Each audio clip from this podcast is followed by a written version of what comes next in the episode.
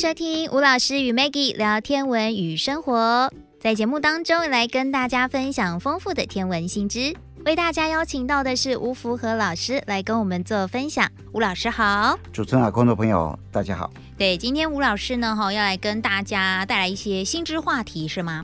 对，嗯、我们今天要来跟各位看一个。前阵子在天文讯息里面一直很热门啊，嗯、就是当然这个事情有点久远了，大家一直在追啊，嗯，那追到现在好像有一点眉目了，哦、就是在一九八七年，民国七十六年哦，那时候我记得好像刚进天文台，OK，可能有很多听众还没出生呢，应该应该超过了一九八七年，嗯，那一年其实我刚进去不久以后哈，新闻就一直报这个消息，我觉得。很新颖，你知道吗？而且有点哇，怎么会这样子？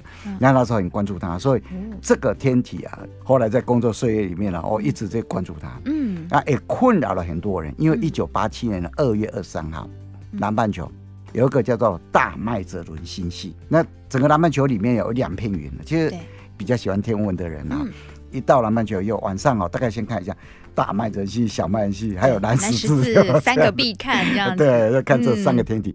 大麦星比较容易看到，小麦整星系啊，看起来朦朦胧胧，它在水蛇跟杜鹃之间。嗯，然后大麦啊，它在山岸跟剑影。嗯，那这两片云呢，刚好称一个等边三角一个点呢，就是南极点。嗯，好几年前我去澳洲也是为了蓝天星空，所以那时候因为我的小女儿她在排那个行程的时候，我就叫她排，一定要让我看到星星的地方，因为她都排在住在都市里，你知道吗？市区里面。对，我住三级的话，我还跑到很从窗户看过去啊，勉强看得到大麦，你知道吗？嗯因为高嘛，啊，半夜里面很多灯都关了嘛，还勉强看得到，但是看的差很多啊，所以后来就到一个公园，国家公园去，哇，真的很震撼。嗯。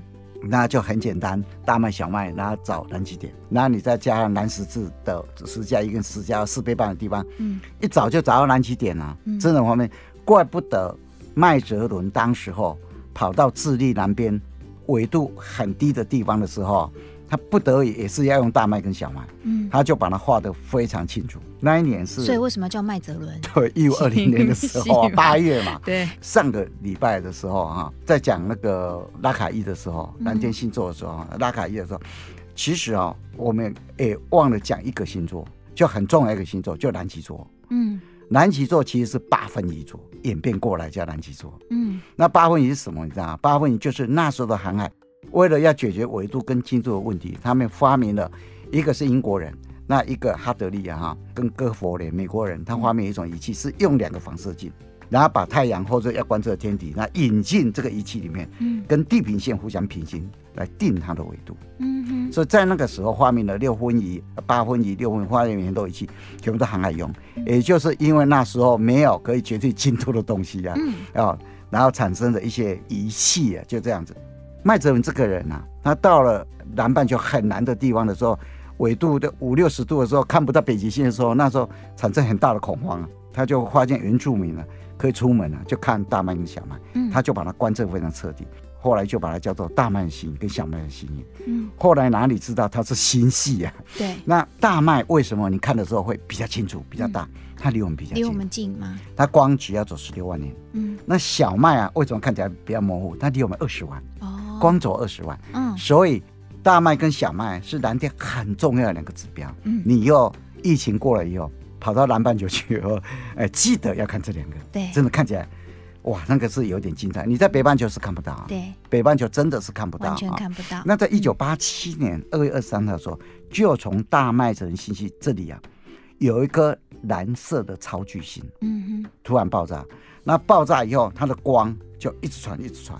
大麦星系的光照了地球，光要走十六万年了，啊。对，所以爆炸的那一颗星星呢，一样要转走十六万年了，啊。对，所以那是我们看到的光是十六万年前的，前的光，结果传了十六万年以后，一九八七年的二月二十号，那二月三号传递，二月二十号的时候被三个天文学家看到了，两个是加拿大，一个叫谢尔德，一个叫做杜阿尔德，然后另外一个是纽西兰的天文学家叫 Jones，嗯，这个三个人。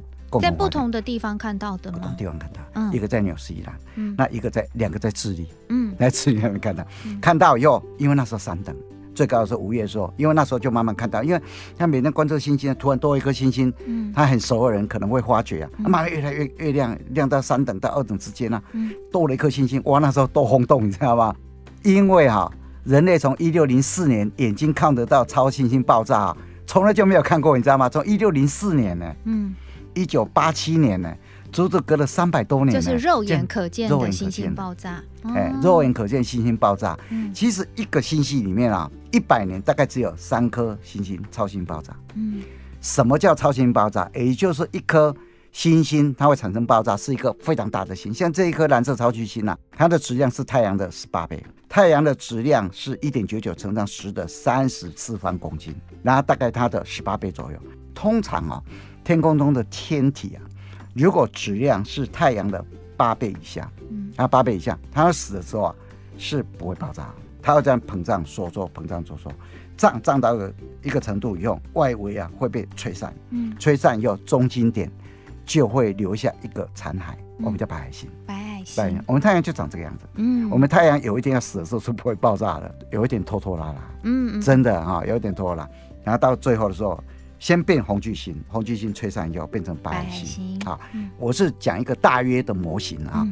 如果它的质量是太阳的八到二十五倍，嗯，好，二十五倍爆炸以后，它这种就会爆炸。对，爆炸以后会变成就超巨星爆炸。那它也是先膨胀收缩，膨胀收缩再爆炸吗？它一样要变成红巨星。嗯，那到一个程度又撑不了了，嗯，撑不了就啪炸掉。那炸掉以后，中心点。也会留下来，留下痕迹，大概八倍那个界限啊，一个模型这样子，大概八倍那个界限，有时候炸得尸骨无存，会炸得里面什么都没有，哦、啊，就都变灰尘，对对对，飞散在宇宙之中之间呢。那大部分都会存在，那存在以后这种比较大质量的，嗯，爆炸以后往这个撞击波就往整个就往外面扩散嘛，中心点还会留下一些残骸，嗯，那这个残骸就更重，嗯，它的直径大概二十到十六公里，直径呢二十六公里。它比太阳还要重，才二十到十六公里的直径，可是比太阳还要重。哎，太阳的直径是一百四十万公里，哇，一百四十万。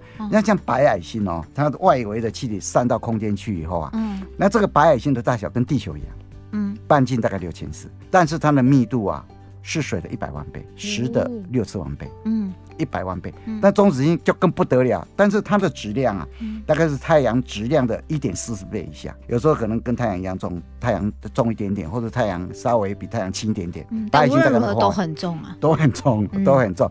但中子星就更不得了，它这二十到直径二十到十六公里啊，比太阳还要重，是太阳质量的一点四十倍到二点七倍之间。那中心点还有个行星，后来我们就给它叫做中子星。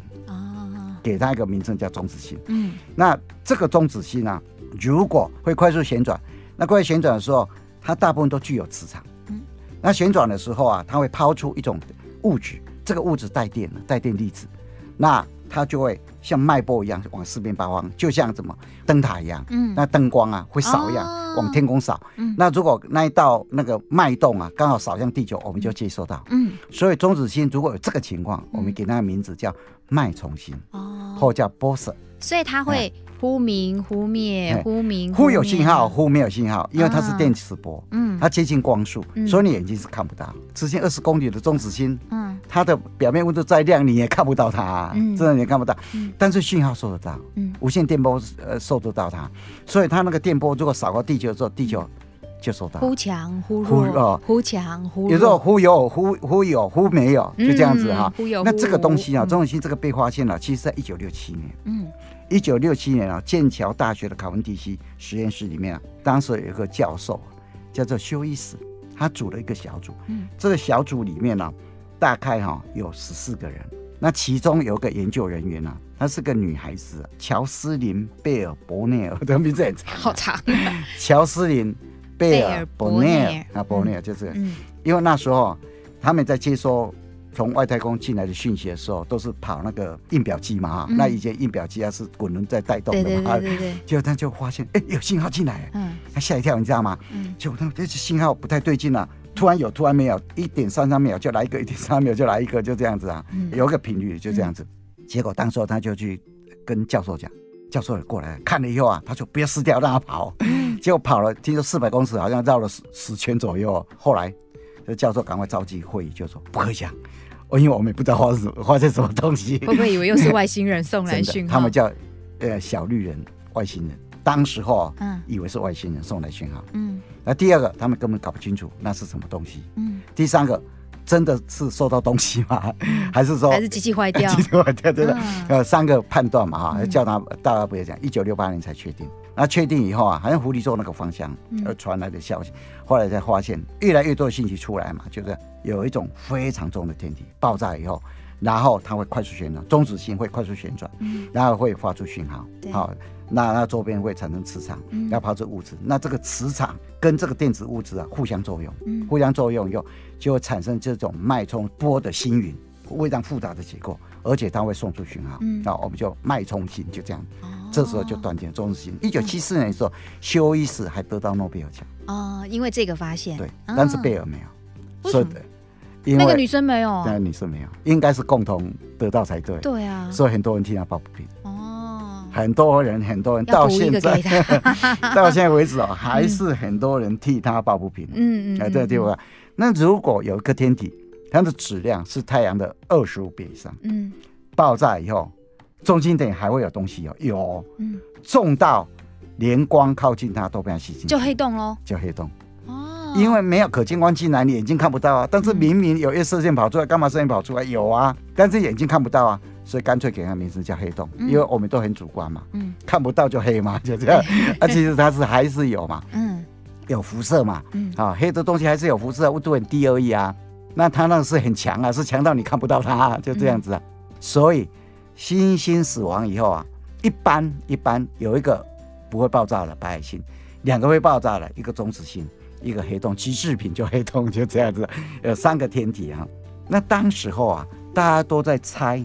这个一九八七 A 爆炸以后，应该会变成中心，但是哈勃太空望远镜呢，对它拍了无数张的照片，都拍得非常的清晰，就是找不到中间。那时候哈勃已经在运作了吗？已经在运作了。嗯，它一九九零年就要运作，一九八七一九八七 A 二月二十四号被看到以后，它一九九零四月二十四号就上去了，就开始观测，就开始观测啊，观测以后，它当然就重点啦，嗯，一直拍它，嗯，那拍它以后。就是找不到中心，很多像你去看照片，有两圈的那个，都他拍的啊，嗯，要全部拍出来？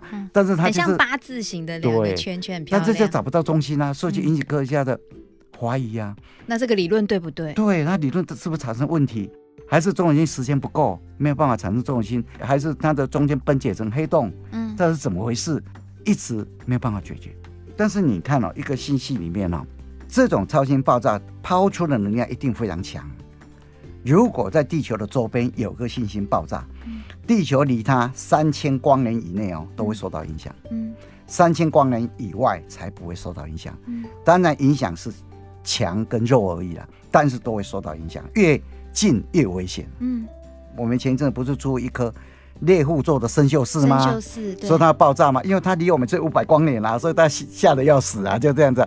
那铁定会影响很深远的啊！它也是会爆炸的吗？它会爆炸啊，嗯、因为它的质量够啊。嗯。还有天蝎座的星宿二啊，嗯、现在两个可能会爆炸，就这两颗啊，大家都盯紧它，就这样。嗯、所以赶快找一个栖身之所，要找到别的地方去。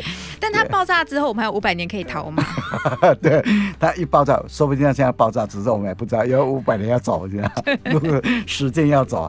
因为现在啊，这两个是目标，嗯，这两个目标危险目标，一个生锈四，一个是。天蝎座的星宿二，嗯，但是这一次一九八七 A 这一个啊，一九八七 A 是它的代码，以前命的命的名字啊，都是你看到超星就直接叫做 S N 哈，因为号码叫做 S N，就 supernova 哦，supernova，supernova 哈，就这样，S N，就这样子，嗯，S N 的后面就是发现年代，就像西元一百八十五年，嗯，看到一颗超星，它叫 S N 一八五。后面都没有英文名字，嗯，但是到了西元一八八五年以后，嗯，就规定要有名字，因为发现三颗之类的嘛，对对，因为在观测仪器越来越精良，而且很多人在观测，懂得越来越多，嗯，所以一八八五年以后，你发现以后英文字母 A B C 大写，嗯，所以就像一八八五年发现一颗叫一八八五 A，嗯，前面还是要 S N 吗？前面还是要。S N 一八八五 A，像一九八七年看到叫 S N。一九八七 A 就这样子，嗯，但是现在连看不到都可以看到，别的星系也看得到，嗯，就这样子。所以从一九八八年开始，嗯，就用两个字母，大字母又先用完，就 A B C D 到 Z 用完，大写用完，到了第二十七课的时候，Z 用完了，嗯，回过头来就英文小写 A 两个字 A A 就这样子，两个小写 A，两个小写 A，哦，就这样子，然后过来就两个小写 A B A C 就这样，哦，这样就可以用很多，就可以用很多，一直用下去。那各位啊。你看了这一次一九八七二月二十四号被天文学这三个天文学家看到它有多么稀有，你仔细看一下，在人类的历史上记载超新星爆炸的，其实很多都中国人。嗯，而且都是肉眼看吗？肉眼看，因为那时候没有观测仪器啊。对。然后像西元一百八十五年，天文学家当时哦就在半人马座跟圆规座。嗯。所以中国人以前在南方天空还是看得到这个位置的半人马跟圆规座。因为南门二跟马户一的左边就圆规，圆规在这旁边在巨石。如果说你这个时候去看南十字星座，嗯，南十字星座的左边就是马户一跟南门二，南门二边边就圆规座，就这样。结果在西元一百八十五年，那时候是东汉，嗯，看到一颗超新星，哦，就在那个位置。还有中国人的书里面有记载，嗯，西元一百八十五年，嗯，所以叫 S N 一八五。那后来到了宋朝的时候，一零零六年的时候，在豺狼座也是南天星宫。当时候的司天监啊，就他的做观测的人啊，有一个小组啊，那带领人叫周克明，克服的克，明天的明，他看到了，看到以后，后来就把这颗星叫周伯星，嗯，好，在豺狼座方向，西元一千零六年那一年，我们叫 S N 一零零六，那颗星是历史上有记载以前记记载以来最亮的一颗，亮度达到负九等，哦，几乎跟月亮一样亮。负九等，负九等哎，所以才会把它叫做周伯星呐。啊，中国人当时候看到的时候，连白天都看得到啊。嗯，而且存在有有段时间呢，非常有名的一颗星星超新星爆炸。嗯，所以从一零零六年以后，一直到一零五四年，嗯，金牛座的超新星。嗯，一零五四年宋朝嘛，就是蟹状星云嘛。那从一零五四年以后，一直要到一五七二年十一月十一号，地谷在仙后座突然。看到天空中多了一颗星星，那那时候他搞不清楚这是什么天体，因为以前老祖先告诉他们说，天空中的星星不会少一颗，不会多一颗。结果他就那一天晚上在仙后座，居然多一颗星星。地谷的心中以为天空中真的多了一颗新诞生的星星，所以当时候他就给他个名字，叫做新星，新旧的新。天上星星的星，所以一五七三年他就写了本书叫《论星星》。但是地谷在一五七二年十月十一号在仙后座看到这个，其实是一个超新星。所谓超新星，就是真的爆炸死亡的星星。嗯，它就叫做超新星。现在我们已经知道，所以我们给它一个名字叫做地谷超新星。现在给它名字叫地谷超星。那地谷当时沿用的这一颗新星啊，新旧的星，天上星星这个名字啊。后来我们也用它，现在还有在用，现在用它。那用它是怎么用它？定义不同，定义不同。它不是真的新诞生的星星，是一颗白矮星。嗯，那白矮星的旁边如果有一颗半星，那这个半星它的外围气体如果越来越大的话，嗯，那白矮星本身它的引力很强，嗯，会把它外围的气体吸进来，一吸进来以后就附着在白矮星的表面上，嗯，那一定很不稳定。那到了一个程度以后啊。它会在表面发生爆炸。那这个白矮星原来你在天空是看不到的，因为一万万离我们远，而且白矮星它的直径也不过是地球很小很小很小一颗啊。嗯，好，其实它的温度很高，你还是看不到它。但是它一爆炸以后，你晚上突然就看到，所以本来那边没有星星，突然就一颗亮星出现了。我们现在就把这个现象叫新星。嗯，但是这一颗突然爆炸，也很快就下下降下来。所以我们可以讲，现在我们。引用地谷的星星这两个字啊，嗯，其实是星星的假死亡，哦，是表面爆炸现象，嗯，但是超新星是真的死亡，嗯，是一九三一年的时候啊，茨威基跟巴德他们引用的，一九三三年以后大家就广泛的用它，所以超新星是真正星星死亡，那现在的星星是假死亡，是表面星星的爆炸现象，是个白矮星表面星星爆炸的一个现象，那到了一六零四年。帝国的学生科普人哈，他在蛇夫座又看到一颗星星。为什么他们两个运气这么好？对呀，我也不知道，就一九七二年，因为你呃对着天空看嘛，也可能哦，注定他们要名留青史就对了。不过是刚好也发生了，嗯，好，一九七二年到一九零四年，但是从一六零四年一直以来，就是没有看得到的亮星，肉眼看到的，肉眼看到的都没有，一直到一九八七年二月二十四号的时候才被看到，哦，才被看到。所以哦，你把它稍微统计一下，嗯，大概能够被看到的，嗯，一个星系里面虽然频率大概一百年有三次，但是能够被看到了大概三百六十年才一次。将近四百年才看再一次，所以你就知道它的稀都稀有。嗯，所以一九八七耶啊，它在意义上啊是非常非常重大。嗯，为什么这一次天文学家说他终于看到一九八七耶的中心呢？为什么会这样子？因为啊，现在有好几把望远镜在看它。嗯，前卓拉望远镜，嗯啊，他就对一九八七年的中心做观测，他是观测到了低能的 X 射线。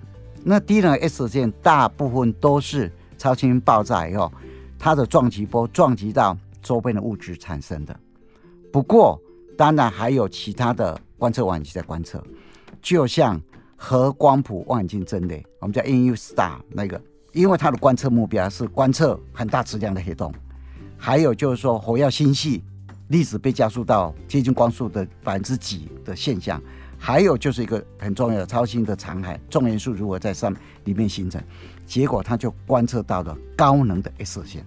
那这个高能 X 射线呢，是没有办法在波萨波中因为撞击而产生的，因为通常哦，一颗超新星爆炸以后，它中间产生中子星，通常会观测到两种现象，一个是比较低能的 X 射线，另外一个是比较高能的 X 射线。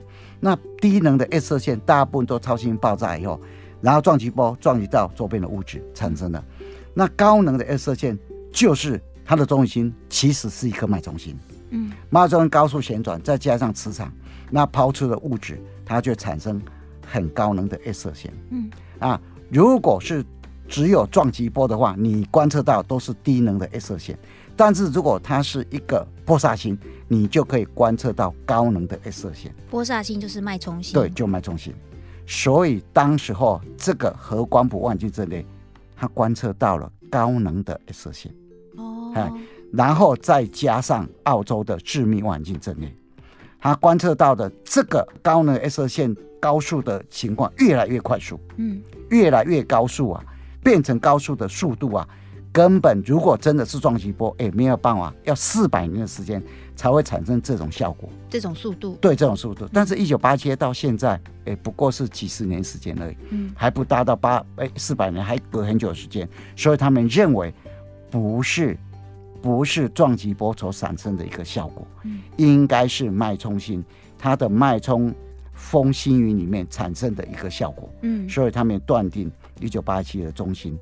应该就是一颗波煞星。哦，哎，波煞星对，就是会抛出能量的中子星，对，会自转，而且有磁场，自转非常快速，接近于光速，而且它呃有磁场的一颗中子星。嗯，哎，这它它这样子高速的一个自转，它最后会不会慢慢停下来呢？当然要很长很长时间呐，因为而且它只有二十公里，那当然那个机制啊，那个机制会牵引它嘛，嗯，就像白矮星一样，嗯，它里面的电子互相。干扰电子让它排挤以后，它隔一段时间以后会温度会慢慢下降。所有东西当然都会有到一个点的时候，但是时间长短，像中子星这个时间非常非常长。嗯，因为毕竟啊太小了。嗯，然后它整个自转的能量又很强，自转能量很强，所以要过一段很长很长的时间。对对。哎，所以它就是在这个时间当中，它就会不断的抛出能量，而且。